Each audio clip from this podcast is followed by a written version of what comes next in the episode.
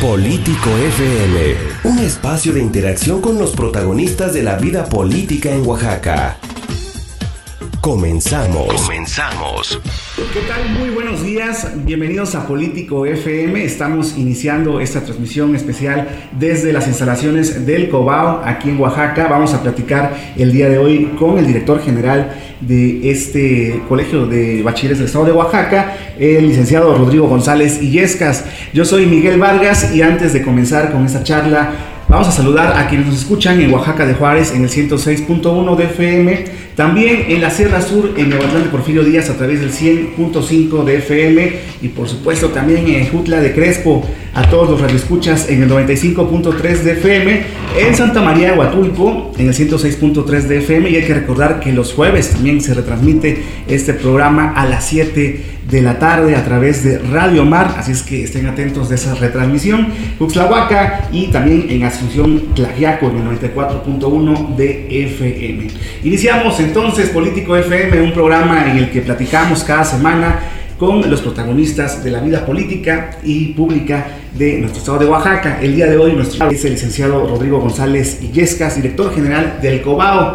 Él es licenciado en Derecho, es licenciado en Ciencias Sociales con especialidad en Sociología Rural, maestrante en Gobierno y Políticas Públicas y actualmente es director del Cobao en Oaxaca. Se define como fan también del fútbol, el cine, la literatura y la música y por supuesto apasionado de Oaxaca. Bienvenido a Político FM, licenciado. Luis Miguel, primero que nada agradecerte a ti y a Político FM pues esta oportunidad de platicar, a veces obviamente por razones de, tiempo y obviamente por razones de espacio también es complicado a veces platicar no nada más de lo que uno hace, en este caso al frente de una gran institución como es el Colegio de Bachilleres, sino pues a veces un poquito más de las personas que integran instituciones tan importantes como esta.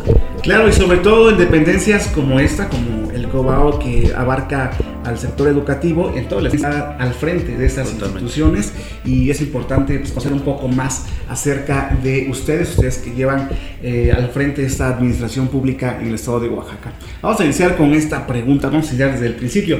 ¿Quién es Rodrigo González Illescas? Pues primero que nada, pues Rodrigo es un oaxaqueño orgullosamente de la ciudad capital y obviamente eh, soy parte de una familia que tiene eh, tres generaciones de capitalinos y eh, obviamente soy una persona a la que le gusta hacer bien las cosas, le gusta el deporte y que le apasiona su ciudad y su estado y por supuesto hay algo que también me gusta mucho que es el deporte y creo por supuesto en los equipos, creo en la familia y creo que podemos todos dar resultados y todos nos queda claro que queremos hacerlo particularmente el fútbol? Fíjate que me gusta de todo, ¿eh? te, voy a contar un poquito. Este, yo de niño jugué fútbol toda la vida, como la mayoría de los muchachos en Oaxaca, pero corro ahora, dicen que con la edad cambia uno de, hábitos y, dicen que cuando uno empieza a tener algunos años ya no es lo mismo hacer ciertas cosas y, a mí sí me ha pasado eso, la verdad es que ya casi no juego fútbol, me gusta mucho obviamente, pero lo que ahora hago más mañana regular, corro 5, 7, 8 kilómetros y además ahora juego mucho frontón. Antes ah, jugaba desde hace muchos años, lo dejé de hacer y ahora lo hago por lo menos dos veces a la semana, tres veces a la semana, o gimnasio también. Y lo que más me gusta hacer es deporte de cualquier tipo. Jugué basquetbol, este, béisbol, bueno, todo. Y ahora lo que más me gusta ver en televisión, obviamente, es, es fútbol soccer, que siempre va a ser una de mis pasiones. Pues le voy al Cruz Azul, que yo no sé si sea orgullo o castigo, pero uno tiene que ser leal a sus, a sus colores. Este, le voy al Real Madrid, por supuesto, en, el fútbol internacional. Y, y, en el caso ahora también, por ejemplo, en el caso concreto, me gusta ver mucho fútbol americano. Me gusta ver mucho béisbol ahora. Entonces son como esos hábitos que han cambiado del deporte. Claro, en Oaxaca el béisbol es por tradición también, Fíjate que el béisbol es un deporte bien complicado de entenderlo. Pero ya que le entiendes un poquito es increíble. A mí me gusta mucho el béisbol porque todo lo pueden medir en el fútbol es como un tanto complicado el, medir el desempeño, es que porque tiene el cabello largo y corre mucho es bueno, ¿no? Y en el béisbol todo te lo pueden medir y, ahí es donde tú ves en muchos sentidos este, pues quién es el jugador top en ese sentido. Es otra dinámica. Totalmente. y eso me gusta mucho. Si tuviera que definirse en sus palabras, ¿cómo lo haría? ¿A qué te refieres con eso? ¿Cómo se define como persona? Fíjate que yo lo que creo y siempre he creído que uno puede ser buena persona, siempre y obviamente buscar ese punto de ser buena persona es un tanto hasta maniqueísta, ¿no? Te das hasta valores morales y de todo tipo. Lo que creo yo es que lo único que, lo último que debe de perder cualquier persona de cualquier tipo, nacionalidad, de, de cualquier forma, vaya, es no traicionar tus principios personales. ¿Cuáles? Cada quien definirá los propios, pero en el momento en el que uno lo hace, yo creo que en muchos sentidos es cuando cuando realmente eso debe ser una crisis de valores, porque al final de cuentas eh, uno tiene que ser compuesto con la sociedad y con los estándares, pero, pero con uno mismo creo que es lo más importante. Claro, y siempre desde la familia son las bases. Y totalmente, yo creo que uno de mis grandes retos, o mi gran reto como persona, es ser coherente conmigo, entre lo que digo y lo que hago, y lo que hago y lo que digo. Pues muchas veces es lo que cuesta mucho trabajo. Y desde mi opinión es lo más difícil. El hecho de que alguien sea coherente eh, en el último día de sus vidas, yo creo que es, ese es el éxito. No es lo que tuviste o, espacios que ocupaste, sino que puedas estar tranquilo y decir, sí, fui coherente con mi hijo. Claro. Cuéntenos ahora acerca de su trayectoria eh, académica. Fíjate que eh, yo tuve la fortuna, como la mayoría de los... Una papá desde muy niño me dijo, lo único que te voy a dejar es la educación. Si tú crees que te voy a dejar terrenos o casas, yo te voy a decir que no. Te voy a decir que te voy a dar educación. Y para mí fue algo que de niño me lo dijeron hasta el cansancio. Y yo lo aprendí en el sentido de la palabra muchos años después, técnicamente en el bachillerato. Entonces dije, pues tienen razón. Y lo único que hice fue este, pues estudiar. Me gusta, de hecho me gusta aprender mucho. Es alguna de mis pasiones personales aprender. Aprender que de todo tipo. Es increíble cómo la dinámica de internet, puedes aprender cosas que jamás te imaginaste aprender.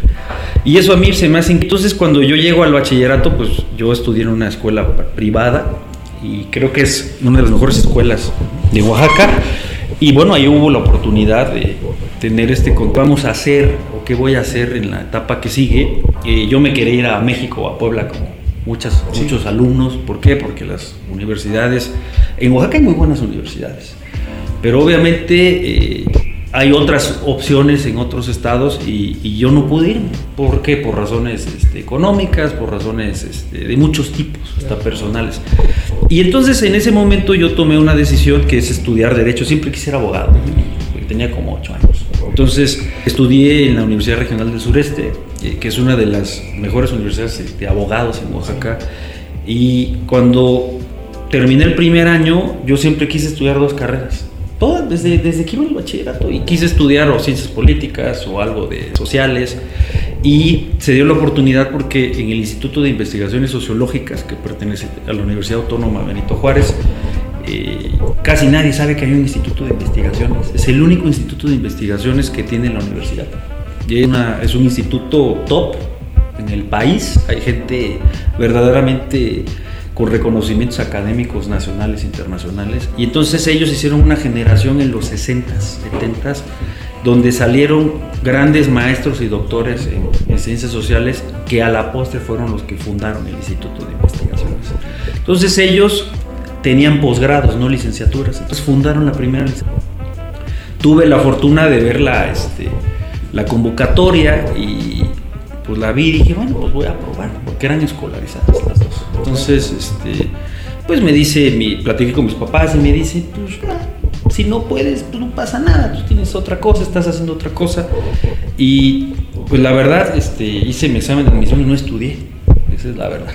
Entonces, este, llegó el, el Ceneval, hice el examen y dije, pues si me va mal, pues me va mal, no pasa nada. Y tuve la fortuna de ser el segundo lugar del Ceneval en la universidad. Y la verdad eso me dio mucha motivación porque dije, bueno, pues algo bueno puedo hacer. Y empezó realmente como, como una aspiración, como todo, pero también empezó como un sueño. O sea, dije, bueno, pues si puedo hacer dos cosas al mismo tiempo, ir 12 horas a la escuela durante 5 años, pues está bien, pero si no, tampoco pasa nada. ¿Cuál era el problema? Que en sociología no había una licencia, o sea, no había una generación anterior, era una y se acababa. Y se cerraba, o sea, era una, acababa a los 5 años y volvían a abrir la otra. Así es, entonces me quedaba en el segundo semestre, pues ya perdí. Y si me quedaba en el segundo, tercero. Entonces, En el segundo, el primer año fue relativamente no tan complicado por los horarios. Entonces yo iba de 7 de la mañana prácticamente 7, 8 de la noche a la escuela. Y me cambiaba de escuela. Entonces fue bastante complicado, pero fue un sueño que al final lo pude conseguir. Y es algo de lo que yo más orgulloso me siento de mi persona. Claro, es una satisfacción Total, totalmente personal. Totalmente. Y es algo que me ha hecho formarme como persona. Y obviamente es un esfuerzo que, que no lo tenía que hacer. Pero dicen que, que, el que se sale de su zona de confort es cuando más consigue. Y yo me salí de la misma. Vamos a seguir platicando con el director del Cobao, Rodrigo González y después de este corte comercial. También les recuerdo de la retransmisión los jueves en Huatulco a las 7 de la tarde y a partir del lunes también nos puede escuchar, puede descargar este programa y los anteriores en Spotify, así que esté pendiente de nuestros programas. Vamos a un corte y regresamos con más A Político FM. Los sábados a las 11 de la mañana analizaremos los temas más trascendentes de la vida pública de Oaxaca, con los protagonistas que la hacen posible en Político FM.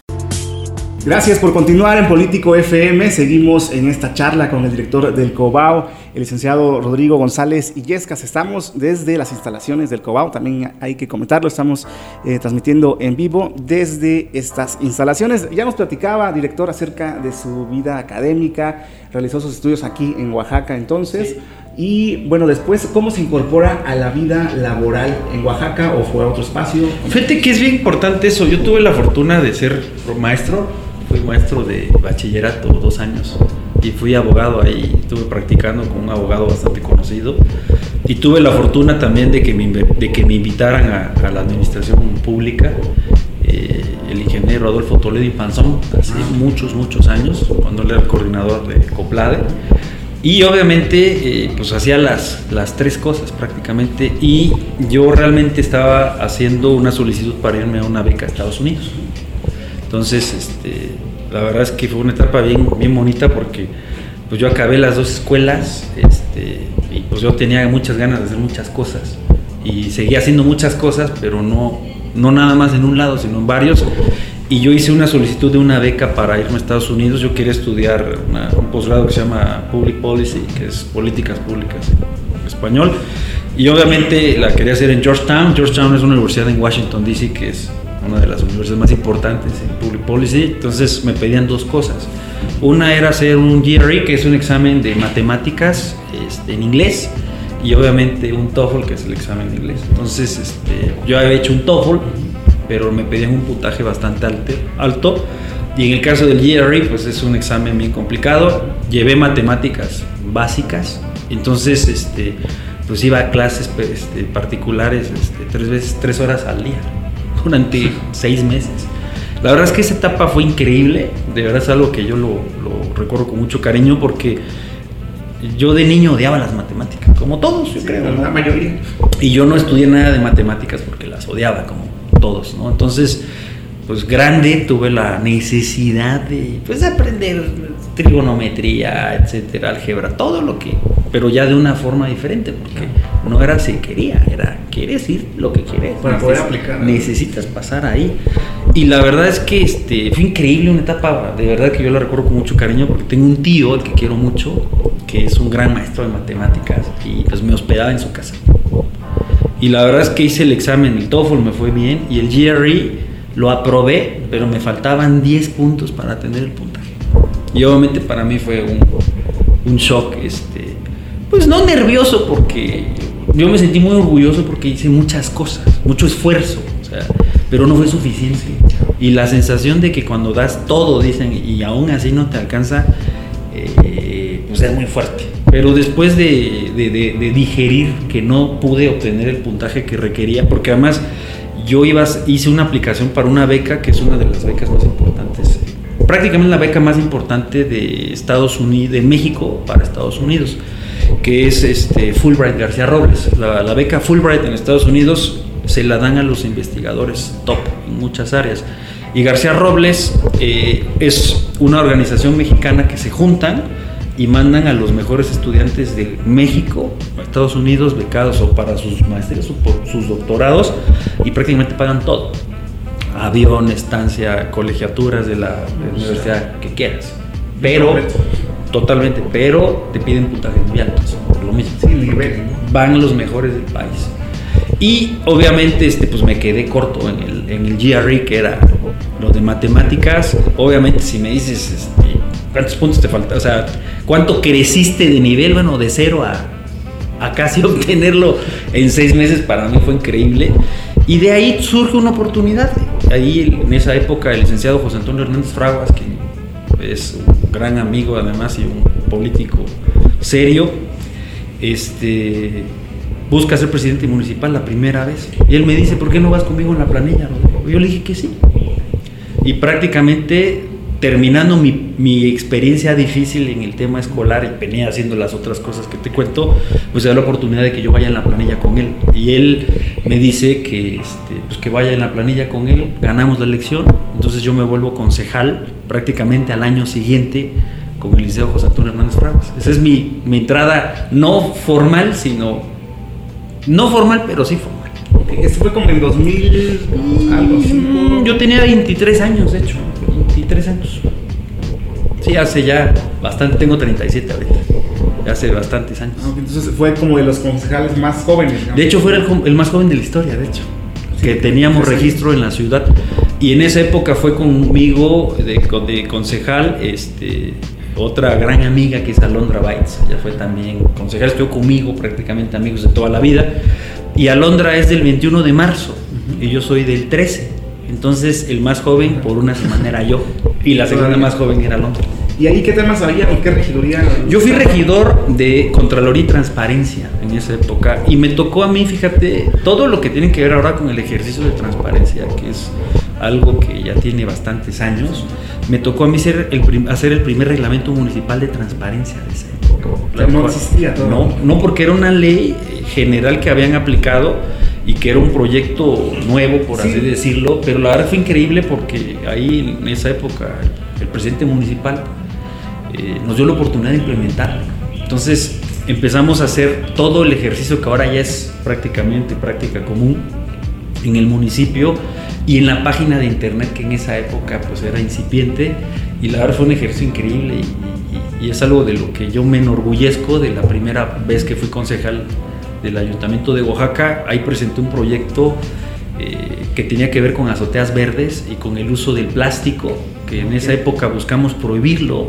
Estoy hablando hace que ahora ya es ya ni siquiera es un tema, es una necesidad. Sí, claro, ya está normalizado. Totalmente, entonces la verdad es que es algo que el, el cabildo de esa época se, se, debe de enorgullecer y ahora que lo veo a muchos años, la verdad es que creo que nos faltó poner más énfasis todavía en eso. Sí, pero aún así fueron temas que fueron totalmente a la, totalmente a la vanguardia, pero creo que el esfuerzo de la, de la política en materia ecológica debió de haber sido todavía más, digo, obviamente, con tantos efectos que ahora vemos, pues es, es todavía más necesario. Y después de esta oportunidad que tiene como concejal, ¿qué es, eh, ¿cuántos espacios ocupa en la política, en la vida pública? Fíjate que en mi época de joven, bueno, en mi época de universitario y después de la universidad, yo fundé un club, el primer, bueno, creo que el segundo club de jóvenes rotarios, que se llamaba Juárez este, Rotarac. Entonces hicimos un montón de cosas bien padres en materia este, social eh, tema de lentes, tema de doctores, este, muchas cosas bien bonitas con gente que, mucha, mucha gente de la ciudad, por ser de la ciudad, y que ahorita están en muchos espacios ahí importantes. Eh, por el otro lado, obviamente estuve metido en, mi, carrera, este, me tocó trabajar en una parte, el, el sociólogo por lo regular es investigador social, entonces me tocó ahí trabajar un par de artículos con algunas personas en esa época, que la verdad es que es algo que me gusta, pero que ya no tengo el tiempo de hacerlo. Obviamente este, me gusta escribir, escribí en el Noticias, en el Imparcial, en, el Tiempo, en portales, y es algo que lo seguí haciendo aparte de, del tema de la política. Y obviamente me metí en algún par de consultoras también que tenían que ver con política, pero también con temas sociales. Entonces la verdad es que le, pues ahora sí que le metimos a varios temas de estos, pero obviamente la pasión de, de tus servidores pues es la política, es una de mis pasiones, aparte del deporte. ¿Y ya no buscó la oportunidad de ir otra vez a una universidad en Estados Unidos? Fíjate que te voy a contar la, la, la siguiente experiencia. Después del, del, Congreso de perdón, del ayuntamiento, eh, me da la oportunidad del doctor Martín Vázquez Villanueva, quien era el coordinador de los diputados locales del PRI, de ser parte de eh, la Junta de Coordinación Política que él presidía. Entonces eh, me da la oportunidad de ser subsecretario técnico de la Junta. fue un, trabajo increíble porque pues, yo soy abogado y todos los temas que tenían que ver con el tema legislativo me tocó verlos, increíble experiencia. Y esa experiencia me dio la oportunidad también de pensar que iba a estudiar, porque uno de los grandes temas, desde mi opinión, del posgrado, tiene que ver cuando uno sale de la universidad y pues, puedes tener una ingeniería o licenciatura, pero no sabes al final de cuentas qué te vas a dedicar, dónde vas a tener una oportunidad de desarrollarte. Y fíjate que en esa etapa descubrí que necesitaba estudiar más y otra cosa. Entonces ahí me surgió la, la inquietud de recuperar el tema de políticas públicas, pero ya no como un anhelo, sino como una necesidad. Entonces tuve la fortuna de que después del Congreso, en esa época, diputado local, presidente de la mesa directiva, Javier Villacaña Jiménez, me invita a que yo fuera con a la planilla de la ciudad otra vez, pero ahora con él, eh, de síndico. Entonces tuve la fortuna de ganar la elección. Y bueno, volví a ser concejal en la ciudad, pero era de síndico.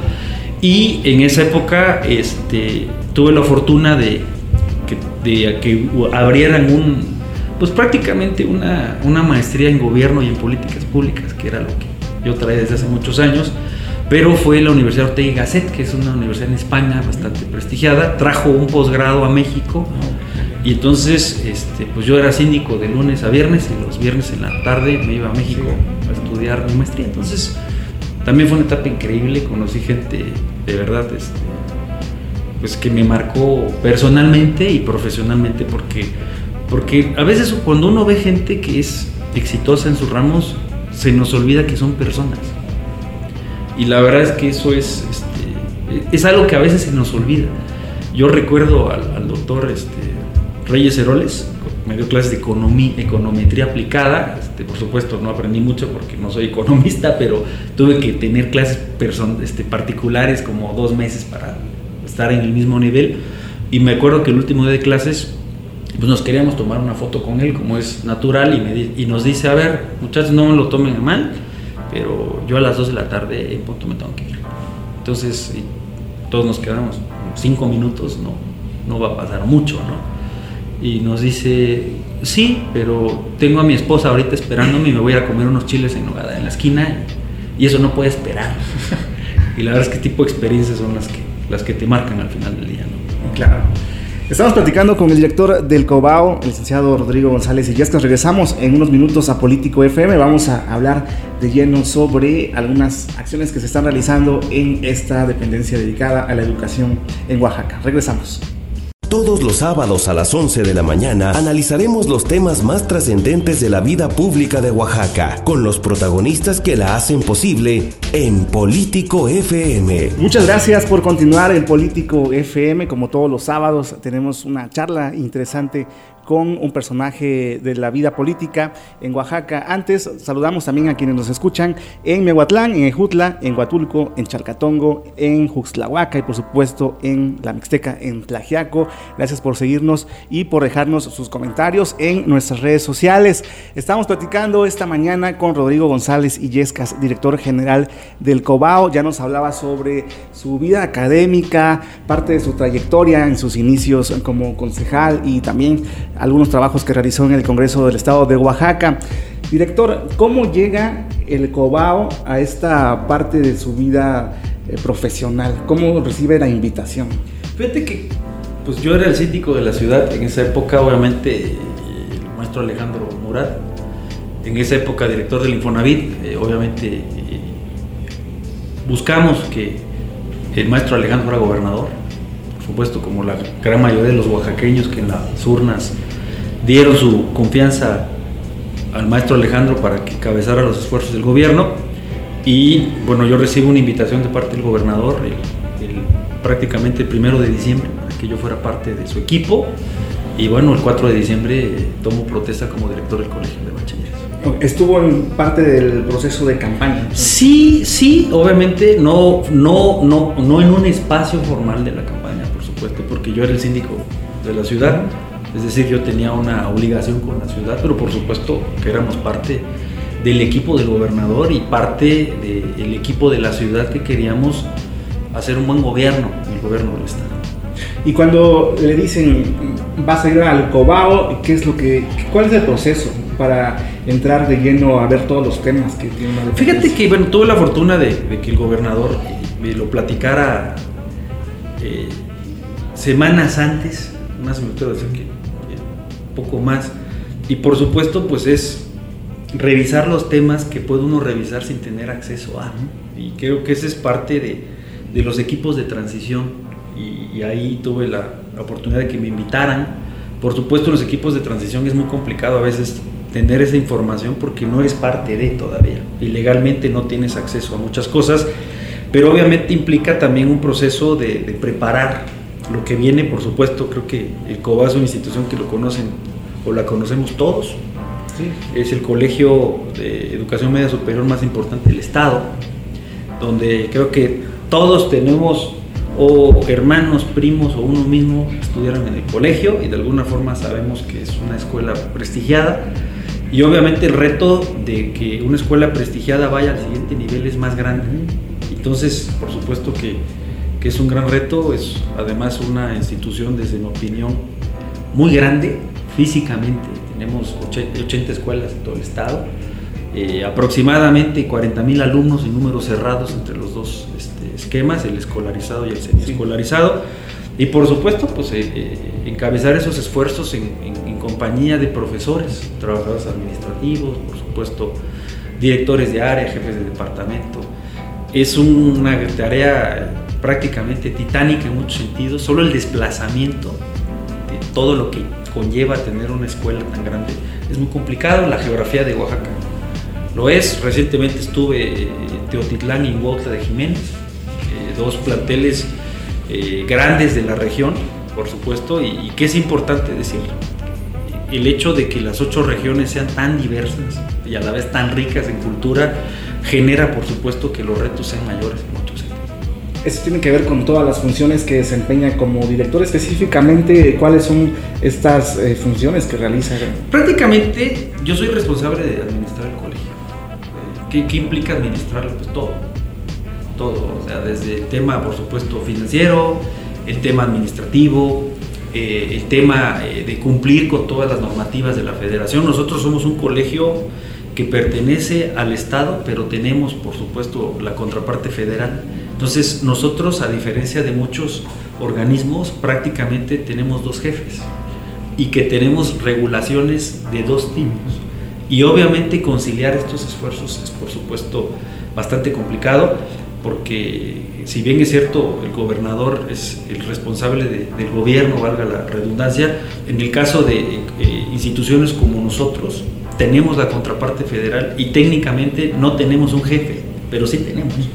Y es ahí obviamente donde el ejercicio es aún más complejo en este sentido. Y hablaba un poco acerca del nivel que tiene el Cobao en nuestro estado, particularmente en Oaxaca han participado muchos alumnos por varias generaciones en certámenes internacionales. Esto habla pues de una preparación óptima que reciben en el COBAO. Fíjate que esa parte de la preparación es, es, bien interesante, y, pero sí tiene razones muy puntuales. Fíjate que una de las grandes tradiciones que tiene el colegio tiene que ver con todo lo que es la formación intrasemestral que se le denomina. ¿Qué es la formación intrasemestral? Cada inicio de semestre los maestros tienen una semana de capacitaciones. ¿De qué tipo? De las materias enfocadas obviamente al rubro en el que ellos ejercen su, trabajo. Hemos trabajado con diversas instituciones, ahorita tenemos un convenio de colaboración con la Universidad de Anáhuac, una universidad bien importante para Oaxaca y que ha venido creciendo en muchos sentidos. Obviamente la Universidad de Anáhuac ahora nos presta prácticamente esta, este ejercicio de colaboración con nosotros, trabajamos en equipo, sus profesores que son altamente capacitados en diversas materias les otorgan a los nuestros estos cursos intrasemestrales de una semana. Y obviamente esto genera que nuestros maestros estén actualizados, lo más actualizados posibles en este sentido, aunado obviamente a la capacitación de los profes, pues tenemos casi 40 mil jóvenes. Eh, habidos de dar resultados, inquietos, y que obviamente sumadas a su inteligencia, a su disciplina, a su capacidad de estudio, más el talento de los profes y su formación y capacitación, pues como resultado nos tiene que dar los nombres que vemos año con año.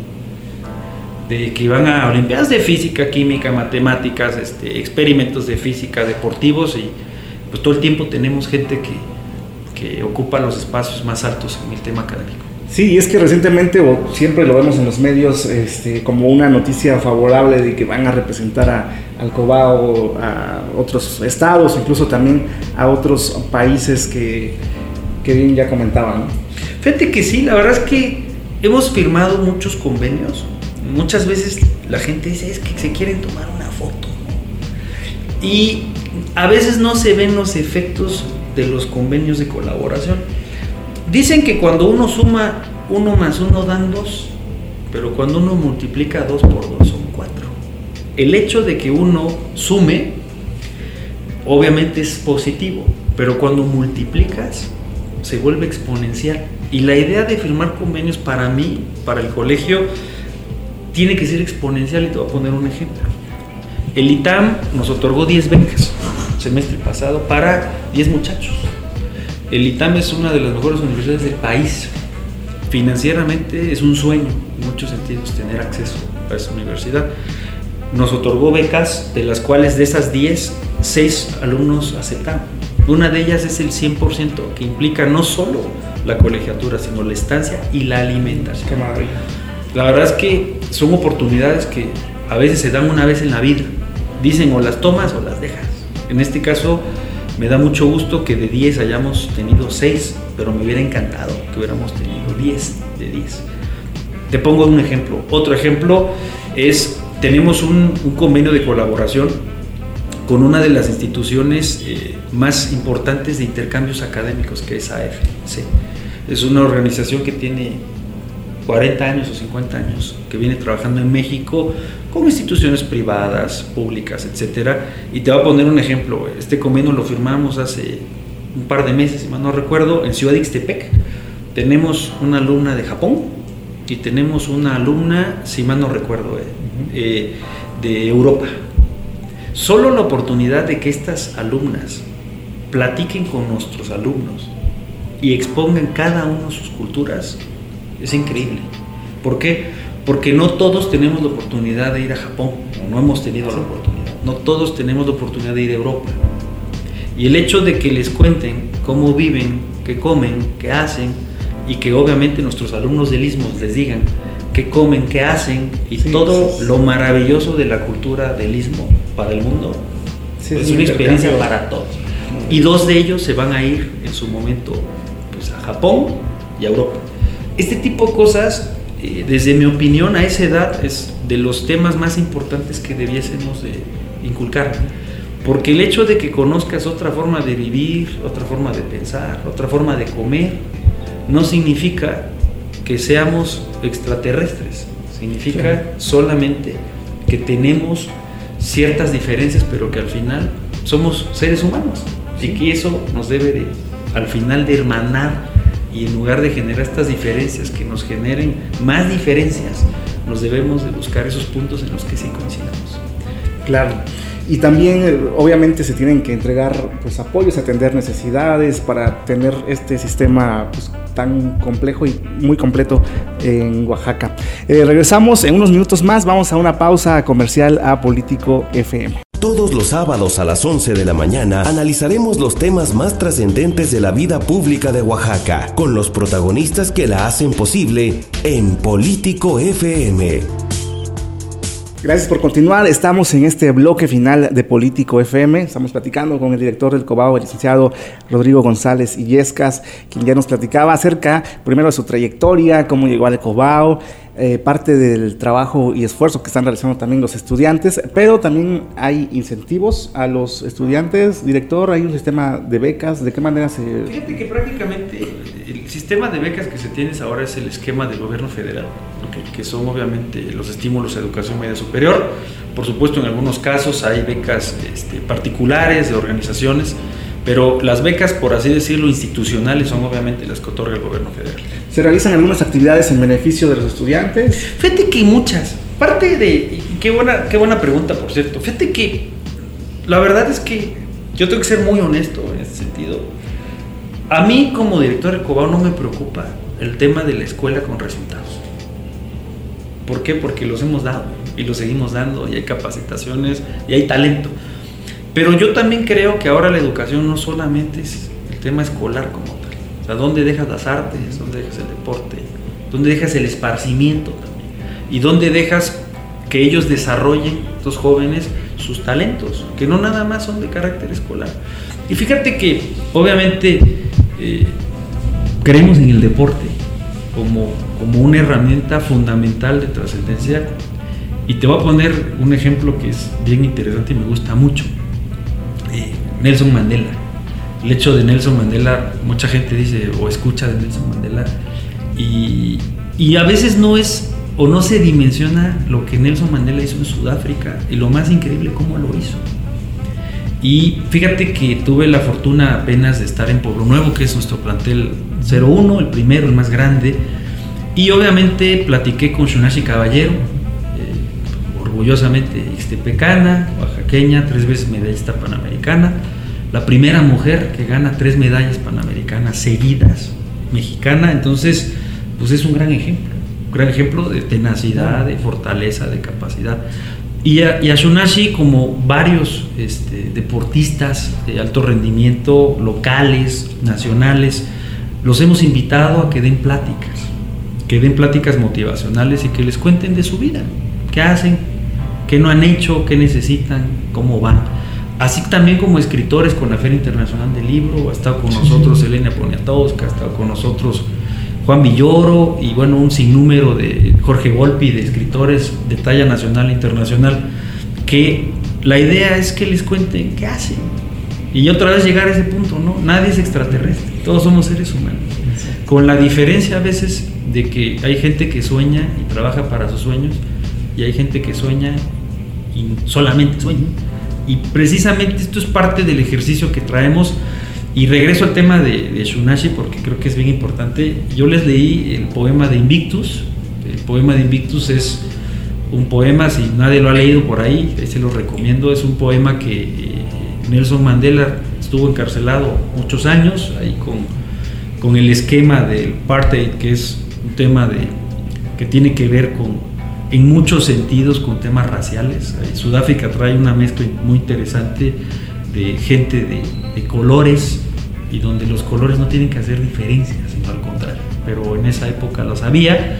Y bueno, Nelson Mandela decía que todos los días leía antes de dormir Invictus, que era la forma en la que él podía seguir adelante. Y entonces cuando él se vuelve presidente de Sudáfrica, él busca la forma de unificar su país. Dice, a ver, hay dos equipos, nosotros y ellos pero ya no pueden ser nosotros y ellos. Y la forma en la que lo encontró fue a través del rugby.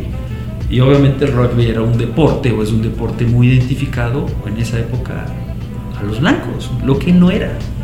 Pero él dice que la forma en la que cree que es la mejor forma de unificar es el deporte. Entonces lo que hace es con una Copa Mundial en Sudáfrica, con este poema de Invictus, agarra al capitán de su equipo y lo mete a la lógica de que si vendemos en el sentido de vender positivamente, que el deporte no es, nosotros no representamos a una casta, representamos un país.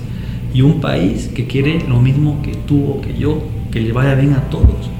Y es así como él genera al final de cuentas parte del legado como líder mundial en el deporte que unifica un país que estaba no unido. Y luego, increíble, hay hasta películas y las pueden ver, son increíbles.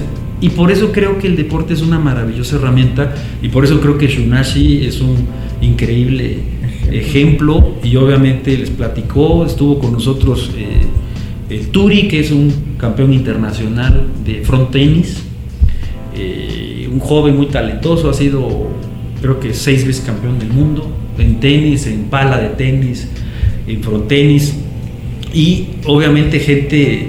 Eh, de todo tipo, deportistas, eh, obviamente la idea es generar estos espacios de comunicación. Dicen que una cosa es que los veas en la televisión y otra cosa es que platiques con ellos. la próxima semana, por ejemplo, viene un foro que es particularmente muy interesante. Viene Adriana Macías, eh, es una gente eh, con una discapacidad, pero es increíble. se la recomiendo que la busquen si no la conocen. Viene eh, perdón si no puedo pronunciar bien porque es, es de otro país, es eh, Lucanquie. Y obviamente Juan Pablo Escobar, que es hijo de Pablo Escobar Gaviria, aquel narcotraficante colombiano. ¿Dónde van a estar ellos, perdón? Van a estar el próximo martes eh, en el Hotel Misión de Los Ángeles y es algo que quiero platicar porque es bien importante. Es una plática motivacional que trae una organización de España. Ellos son gente profesionista en España que tienen diversos espacios de, de, actuar, profesionales por supuesto, pero que se preocupan por los jóvenes. Y los jóvenes de todo el mundo, no nada más de México. Y lo que ellos quieren con esta organización que se llama Lo que de verdad importa, y que el nombre es muy claro, lo que de verdad importa es, ¿qué importa?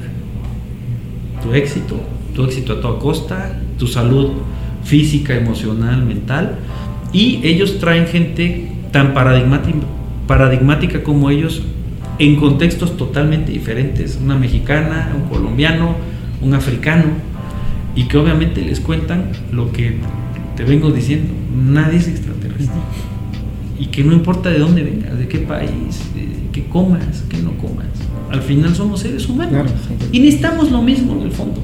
Quizás desde otro punto de vista, pero, pero en el fondo es lo mismo. Y eso es parte de lo que eh, los planteles de valles centrales van a tener acceso. A veces uno quisiera poder llevar actividades a todos los planteles. Es muy complicado y, quiero decirles por qué. Porque ellos no nos cobran ellos no, ellos vienen a colaborar con una, por supuesto, una aportación en el sentido de eh, generar esta apuesta por la juventud y para la juventud, de decirles que hay muchas formas de ser feliz, hay muchas formas de ser exitoso y que lo más importante es que seamos al final del día buenas personas y que colaboremos con nuestro entorno a que a, que a todos nos vaya bien y de eso se trata. Oiga, director, hace unos días acabamos de conmemorar el segundo aniversario de los sismos del año 2017, donde pues, resultaron afectadas pues, mucha de infraestructura, tanto educativa, salud, eh, carretera. Eh, particularmente en el Cobao, ¿hubo afectaciones y cómo se están atendiendo? Fíjate que esta pregunta es eh, bien, bien triste, es bien triste, porque creo que todos los que vivimos en Oaxaca nos tocó el sismo, cada quien en un lugar diferente, cada quien con una experiencia diferente. Hay gente que perdió su familia, gente que perdió su casa, gente que perdió su patrimonio. Y hay gente que perdió la esperanza, que creo que eso es lo más grave. Uno puede perder todo menos la esperanza. Y creo que fue un ejercicio bien complicado. Por supuesto hubo daños como, como en todo Oaxaca. No hubo un lugar donde no hubiera daños. ¿no? Por supuesto, el primer punto que yo quiero resaltar es que nosotros no perdimos vidas humanas en la escuela. Porque, como todos saben, el horario pues era de noche y no había gente en la escuela. Eso fue, desde mi opinión, eh, por supuesto que es un acto que lamentamos todos. Nadie pide que, que tiemble o que haya un maremoto, que haya una tragedia. Pero a la postre cuando me puse a reflexionar de qué hubiera sido peor, si hubiera sido en la mañana, desde mi opinión, creo que hubiéramos tenido más personas fallecidas de las que tuvimos. Y por supuesto porque todo el mundo estaba en su casa, no estaban en sus lugares de trabajo, el tráfico, todo lo exacto, todo lo que eso implicaría que, un sismo pudiera pasar a ciertas horas. Y obviamente pues nosotros no tuvimos absolutamente eh, ninguna pérdida humana en las escuelas, pero tuvimos daños. ¿Dónde, por ejemplo? En el Istmo principalmente tenemos 11 planteles en la región. Algunos de ellos sufrieron daños considerables, el más considerable fue el Espinal, que es el plantel 02, es el plantel más grande de la región del Istmo. Prácticamente fue pérdida total que eso fue muy triste. los días siguientes que fui a visitarlo, eh, pues era desolador el, ejercicio. Hemos tenido la fortuna de que se sigue trabajando ahorita en la reconstrucción de parte del gobierno del estado, de Josifet. Ahí tuvimos la fortuna de que una organización italiana que se llama APSI colaboró con, con el colegio y construyeron dos aulas y unos núcleos sanitarios que son bien importantes, llegaron aulas móviles y pese a la tragedia se trabaja con normalidad hoy en día. Director, tenemos un minuto para despedirnos, algún mensaje final a la ciudadanía oaxaqueña. Pues de entrada agradecerte, agradecerte Miguel y agradecerle a Político FM, la verdad es que esta es una entrevista que nunca había hecho en mi vida, de hecho, he dado algunas entrevistas por supuesto, pero es una entrevista que nunca este, había tenido la oportunidad de tener porque casi siempre son temas muy concretos y, que tengan que ver con la actividad pública que uno desempeña. Este, es una entrevista diferente y, la verdad es que me sentí cómodo porque, porque no es algo que pensé antes. Si no es algo que es, al final dice uno lo que uno es o lo que uno, las experiencias que uno ha tenido y en ese sentido yo agradecerles a ustedes la oportunidad y por supuesto a mis alumnos, a mis, a mis muchachos, a mis chavos, como yo les digo, este, decirles que le echen ganas. Yo les digo que eh, no importan a veces sacar puros dieces. Solo les pido dos cosas, yo siempre eso les digo. Una es cuando uno da todo su esfuerzo, tiene que uno sentirse satisfecho.